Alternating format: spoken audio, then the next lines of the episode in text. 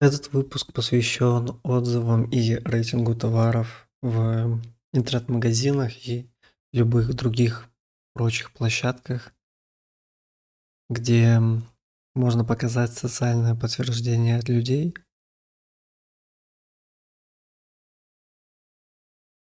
А товар, который продается, он одинаков для всех. Зачастую все Почти все читают отзывы. Согласно исследованию BuyMart, это число до 95%. Хотя, думаю, в реальности э, все зависит от товара и намного меньше. Потому что есть повторные покупки, есть производители, у которых мы купили один раз, и после этого нам не нужно заново подтверждать, что все товары этого производителя будут качественные. Поэтому речь скорее идет про первичное изучение товара, с которым ты ранее никогда не сталкивался. Тогда процент действительно может быть большой. А, здесь еще стоит исключать точнее разделять вещи. Это отзывы о компании, о бренде и о товаре. Потому что зачастую на отзыв о товаре может влиять отношение э, менеджеров со стороны компании, доставка, служба поддержки. И это все может ухудшить впечатление от товара, хотя к самому товару отношения не имеет. Также и наоборот, некачественный товар может ничего не говорить о компании, если она дилер а, или просто поставщик. Еще надо понимать, что есть брак со стороны производства, и это тоже никак не отвечает характеристикам товара, но ухудшает опыт использования. Если компания отработает верно и заменит товар, а после человек снова им воспользуется, отзыв на самом деле может быть положительный, просто процент брака всегда есть, но это не значит, что товар на самом деле плох. Отзывы по своей сути должны увеличивать доверие к товару, к бренду и рассказывать о нем. Но идеальные отзывы во всем могут и сыграть обратную сторону. Когда будет казаться, что есть подвох. Поэтому очень важно показывать товар со всех сторон, если вы будете публиковать только хорошие отзывы, а плохие не показывать, то часть клиентов может воспринять это как, что компания что-то скрывает, что производитель что-то скрывает и отказаться в пользу другого товара, другого магазина, а, потому что надо понимать, что товар продается не на одном сайте. Человек, скорее всего, изучает товар в разных магазинах, смотрит ролики на YouTube, и он не смотрит на текст, который вы у себя разместили в вакууме. Если вы показали, что у вас все хорошо, а конкуренты и отзывы на YouTube говорят, что есть проблемы, будет недоверие к вам. Даже если на самом деле товар плох только в каких-то узких направлениях, и это не касается кейса конкретного а, пользователя. Здесь надо смотреть в разрезе помогает ли этот товар, подходит ли он конкретному человеку, потому что сферы применения очень разные, даже кажется для очевидного товара. Тот же блендер можно использовать часто, редко, в деревне, э, на пикнике, э, дома, профессионально. Это все разные контексты и разные вещи нужны людям. Если у кого-то товар сломался, но он использовал его по 4 часа в день, и это профессиональная работа, то это не значит, что товар на самом деле плох для человека, который будет использовать раз в день, но дома или раз в месяц на пикнике. Товар вышел из строя, но в конкретном контексте. И когда отзыв человек оставляет, очень важно его подвести к тому, чтобы он описал свой опыт, описал, кто он, что он за человек, почему в его случае это все так сработало. А, очень важно показывать ключевые слова. Это можно собирать автоматически с помощью искусственного интеллекта. Сейчас все это доступно. Можно на уровне обработки вручную выделять какие-то главные детали и теги собирать.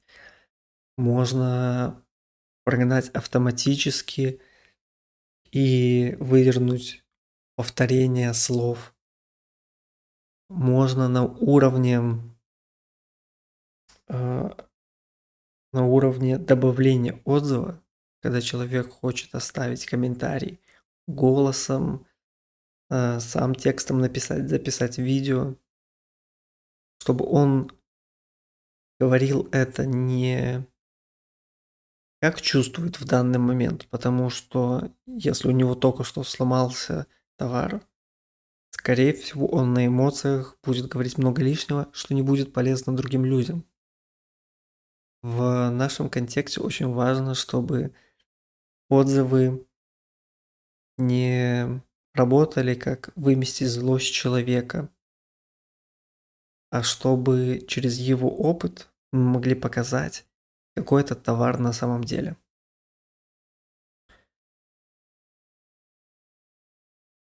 Обратная сторона – это негативные отзывы. Они должны помогать понять, что с товаром не так. Это может быть узкая проблема, когда товар слишком большой по размеру для хранения. И кому-то это может быть неудобно. Это не значит, что товар плох, но это даст дополнительную информацию. Да, это снижает рейтинг для конкретного человека. Он поставит ему меньшую оценку. Он не помогает выполнить нужные для него параметры. Но для другого человека это будет бонус. Он поймет, подходит ли этот товар или нет, и выберет другой, более подходящий для его цели, если у него похожий случай использования. Поэтому важно, чтобы негативные отзывы рассказывали детали, почему именно человеку это не подошло. Есть отзывы, даже если много положительных, они могут отворачивать человека, действовать как красный флаг. Когда они сканируют смотрят и вычисляют нужные слова, пытаются найти, за что им зацепиться. Конкретно в их случае даже несколько неподходящих слов могут развернуть человека и отказаться от товара, даже если он видит до этого 100 положительных отзывов. Потому что проще выбрать там, где нету вот этого триггерного момента, и быть спокойным, даже если товар может быть аналогичным. Просто не собралось достаточно количество отзывов для того, чтобы появился такой случай. Важно показывать на основе вот этой базы информации релевантные отзывы с контекстами, ключевыми словами, с описанием опыта, всей этой информацией. Положительная, отрицательная, неважно. Лучше это даже совмещать, чтобы показывать товар с разных сторон. Чтобы человек мог выбрать не в вакууме и понять, что от него ничего не скрывают. Вариант сортировки по дате хорош, когда очень много отзывов, но в этом случае важно показывать его преимущества этого товара, ключевые слова, релевантные именно для этого товара – в других вариантах, тегами, э, через картинки, видео. Но для этого очень важно понимать, о каком количестве идет речь. Вторая важная особенность – это рейтинг. Ним достаточно сложно, потому что непонятно, что он означает. Если есть 5 звезд, что значит одна звезда, три звезды и пять. Обычно люди уходят в крайности. Если плохо, то это единица, даже если это брак. Хотя по факту товар может быть замечательный. Просто в его случае сработало производство, производственный брак. И это может отвернуть некоторых пользователей. Поэтому в таких случаях надо уточнять у человека, дополнить этот отзыв, описать его более полноценно. И очень важно давать человеку понять, какова разница между четырьмя и пятерьмя. Потому что в обычной жизни мы не встречаемся с такой категорией выбора. У нас либо хорошо, либо плохо либо нормально, если нам не особо это важно. Но в моменте оставления отзыва не бывает э, нейтрального взгляда. Бывает хороший, с небольшими недочетами, либо плохой. Поэтому очень важно на этапе добавления отзыва человеку давать информацию, что это значит, добавлять примечания, возможно, что средняя оценка, допустим, 4, это будет идеальный случай для товара, потому что будут плохие, например, 2-3, когда рассказываются, что случилось не так. Но будут и четверки, и пятерки, когда будут указаны детали, что конкретно классного в этом товаре. Это такая комбинация, которая зависит от количества отзывов. Потому что если у вас 10 отзывов и один плохой, это может развернуть человека. Но если у товара 100 отзывов и 3 плохих, это уже совсем другая ситуация, потому что больше критерий доверия из-за массы. Человек может уже понять, почему он этому доверяет – каждом конкретном случае. И понять, что эти три отрицательных отзыва – это не его вариант, и ему нечему бояться.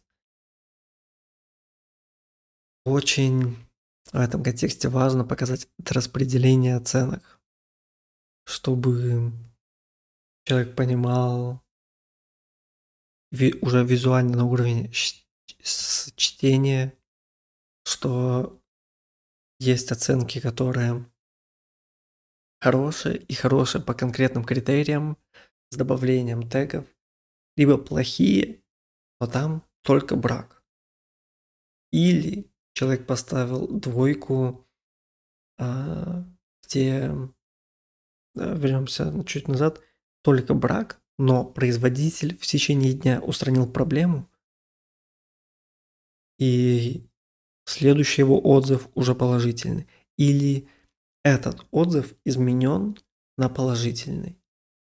А, но с указанием, там, не 5 поставили, а 4, но с указанием, что до этого был брак. Очень важно правильно подходить к отзывам не только со стороны показать опыт, но и как компания работает с этим, как у него выстроены процессы работы с людьми. Потому что если человек постоянно пользуется продуктом, это профессионал, с ним можно построить дальнейшую работу. Его опыт использовать чтобы показать преимущество товара, записать видео, записать э, маленький курс по использованию этого товара, записать серию роликов. Возможно, он станет амбассадором. Э, и это дополнительное партнерство для компании в плане прибыли, но и также увеличение маркетингового охвата и э, количество отзывов, которым человек может доверять, потому что за ними стоят настоящие живые люди.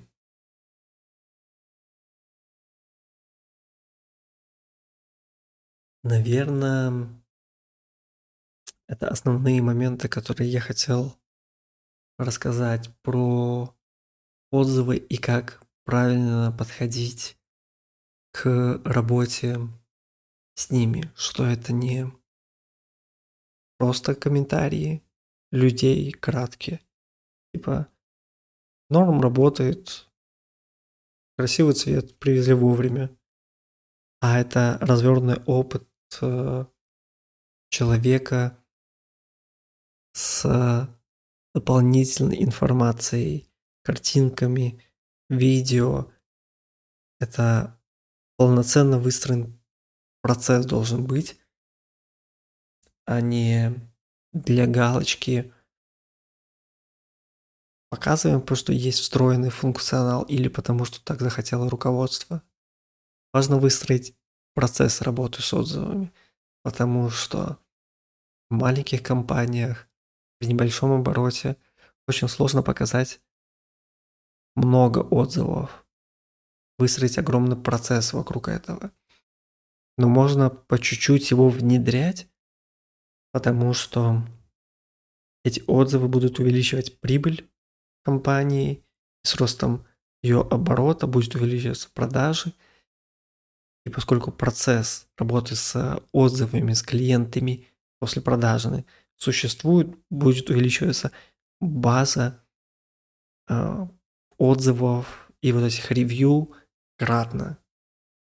И не нужно будет в ПХХ на скорую руку после этого все отстраивать и пытаться сделать красиво.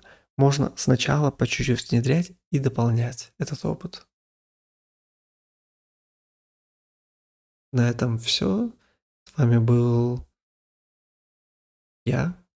До скорых встреч.